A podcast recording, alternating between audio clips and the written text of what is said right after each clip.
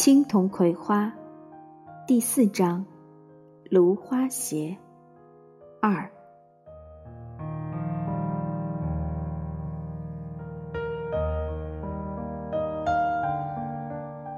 入秋，天光地静，野了一个夏天的孩子们忽然想起，再过几天就要开学了，就更加发疯一般的玩耍着。大人们已开始在心里盘算着孩子开学后所需要的各种费用。虽然数目不大，但对于大麦地的大多数人家来说，却是一笔非同小可的开支。大麦地的孩子有到了上学年龄就准时上学的，也有到了上学年龄却还在校外游荡的。那是因为家里一时拿不出钱来。大人们想，就再等一年吧。反正就是为了十几个字，认识自己的名字就行了。就依然让那孩子一边傻玩，一边打猪草或放羊放鸭。有些孩子耽误了一年又一年，都到了十岁、十几岁了，眼看着再不上学就不能再上学了，这才咬咬牙让孩子上学去。因此，在大麦地小学。同一个班上的孩子年龄悬殊，走出来大大小小的、高高矮矮的，若站一条队伍，特别的不整齐。还有些人家干脆就不让孩子上学了，也有一些延误了几年的孩子，大人本有心让他上学的，他自己却又不愿意了。他觉得。自己都长那么高了，还与那些小不点儿混在一起读一年级，实在不好意思。大人们说：“长大了可别怪家里没有让你念书。”也就由那孩子自己去决定他的前途了。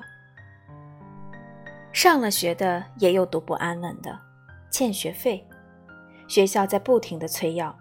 若多少次点名之后还不能将所欠的学费交齐，老师就会对那孩子说：“搬了你的凳子，回家去吧。”那孩子就在无数双目光下搬了凳子，哭哭啼啼地回家去了。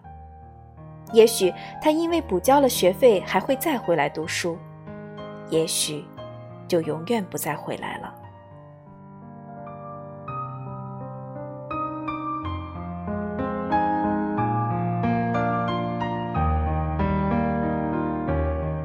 这些天，青铜家的大人们每天夜里都睡不好觉，沉重的心事压迫着他们。家里原先是准备了一笔钱的，那是让青铜进城里聋哑学校读书用的。青铜已经十一岁了，不能再不去读书了。城里有个远房亲戚答应青铜可以在他家吃住，可葵花已经七岁，也到了上学年龄了。这里的人家有些孩子五岁就上学了，说什么也得让葵花上学去。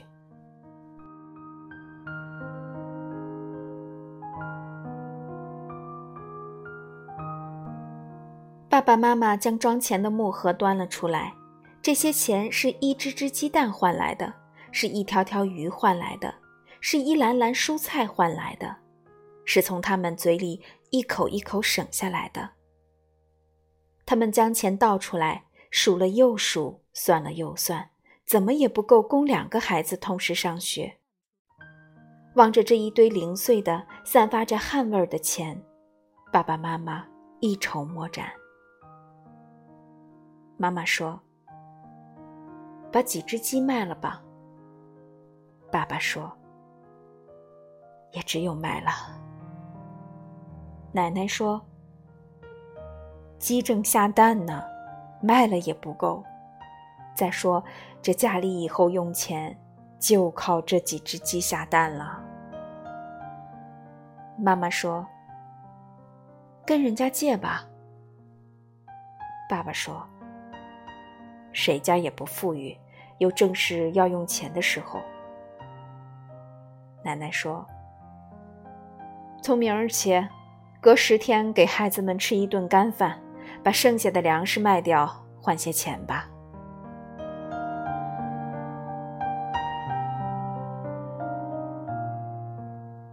可是所有这些办法即使都用上还是凑不齐两个孩子的读书费用。商量来商量去还是一个结论今年只能供一人去上学。那么是让青铜上学还是让葵花上学呢？这使他们感到十分为难。思前想后，最终决定，今年先让葵花上学。理由是，青铜是个哑巴，念不念书两可。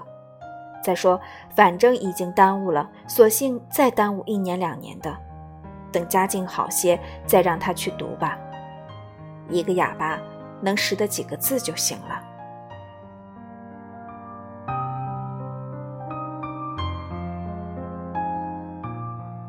大人们的心思早被两个敏感的孩子看在眼里。青铜早就渴望上学了。当他独自走在村巷里或田野上时，他会被无边的孤独包裹着。他常常将牛放到离小学校不远的地方，那时他会听到朗朗的读书声，那声音在他听来十分的迷人。他知道他永远不会与其他孩子一起高声朗读，但他能坐在他们中间听他们朗读也好啊。他想识字，那些字充满了魔力，像夜间荒野上的火光一样吸引着他。有一段时间，他见了有字的纸就往回捡，然后一个人躲到什么地方去，煞有介事地看那些纸，仿佛那上面的字他一个一个都认识。看见那些孩子转动着小鸡鸡，用尿写出一个字来。或是看到他们用粉笔在人家的墙上乱写，他既羡慕又羞愧，羞愧的远远带到一边去。他曾企图溜到小学校，想通过偷听学得几个字，但不是被人赶了出来，就是变成了让那些孩子开心的对象。他们中间的一个忽然发现了他，说：“哑巴。”于是，无数的脑袋转了过来，然后他们就一起拥向他，将他团团围住，高声叫着：“哑巴，哑巴！”他们喜欢看到他慌张的、尴尬的、滑稽的样子。他左冲右突，才能冲出重围，在一片嬉笑声中，他连滚带爬的逃掉了。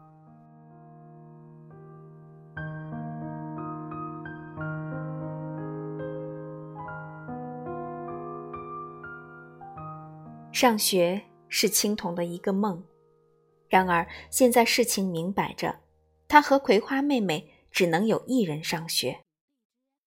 夜晚，他躺在床上，眼睛咕噜咕噜的睡不着，但一到了白天，他好像什么也不想，依然像往日一样，带着葵花到田野上游荡去。而葵花也显出没有任何心事的样子，一步不离地跟着青铜哥哥。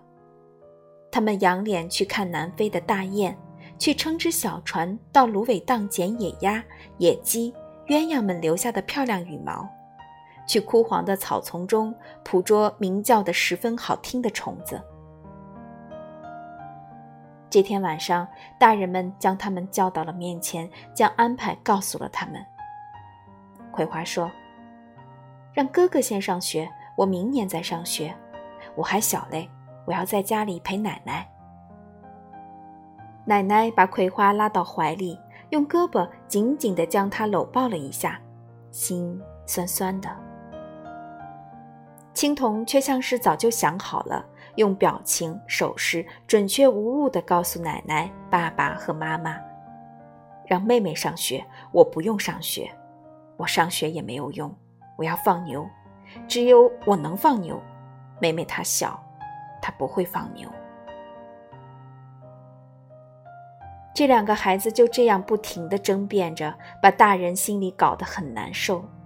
妈妈竟转过身去，她落泪了。葵花将脸埋在奶奶的胸前，一个劲的哭起来：“我不上学，我不上学。”爸爸只好说：“再商量吧。”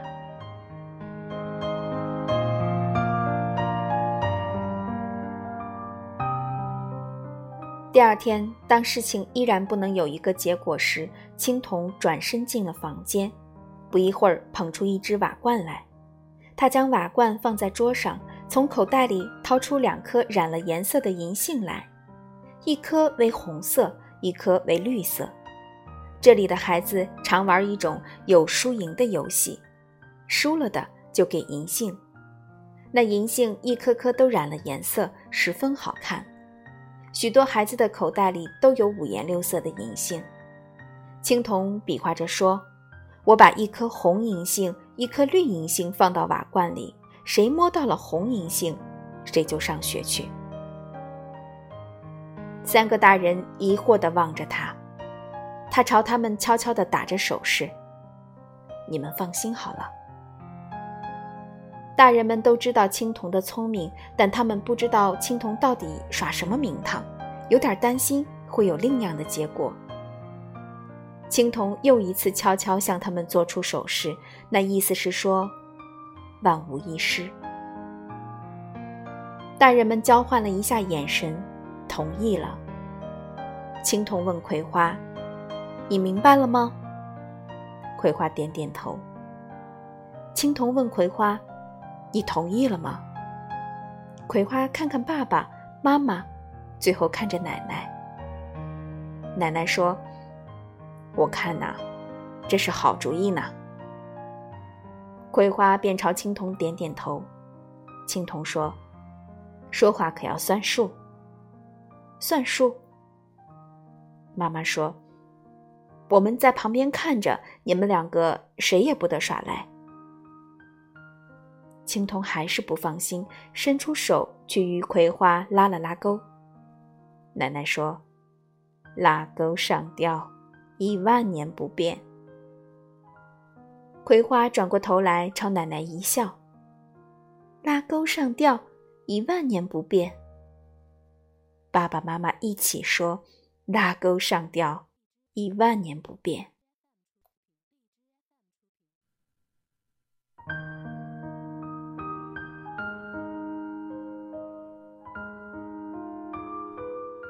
青铜将瓦罐口朝下晃了晃，意思是这里头空空的，什么也没有。然后他将左手张开，走到每个人的面前，让他们仔细地看着。这手掌上只是一红一绿两颗银杏。所有的人都一一点了点头，看到了，看到了，一红一绿两颗银杏。青铜合上手掌。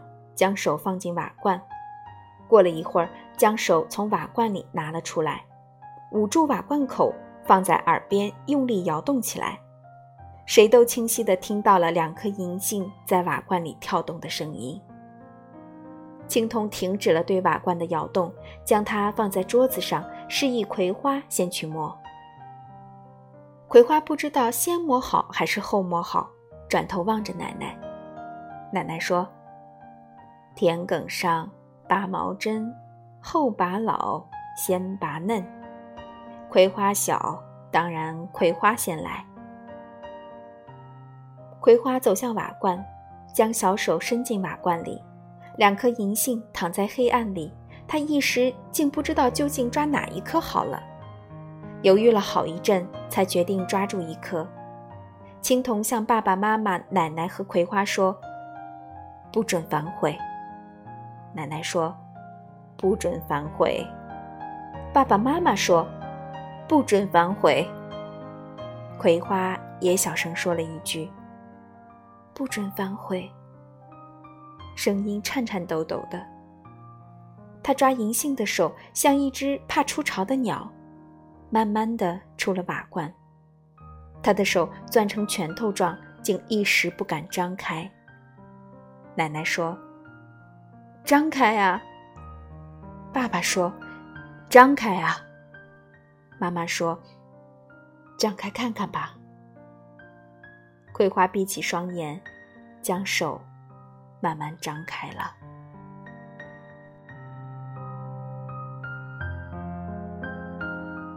大人们说：“我们已经看到了。”葵花睁眼一看，一颗红的银杏。正安静地躺在他汗津津的掌心里。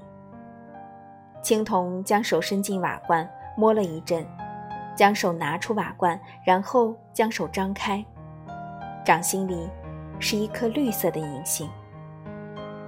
他笑了。奶奶、爸爸妈妈都望着他，他还在笑，但已含了眼泪。他永远也不会说出这里头的秘密的。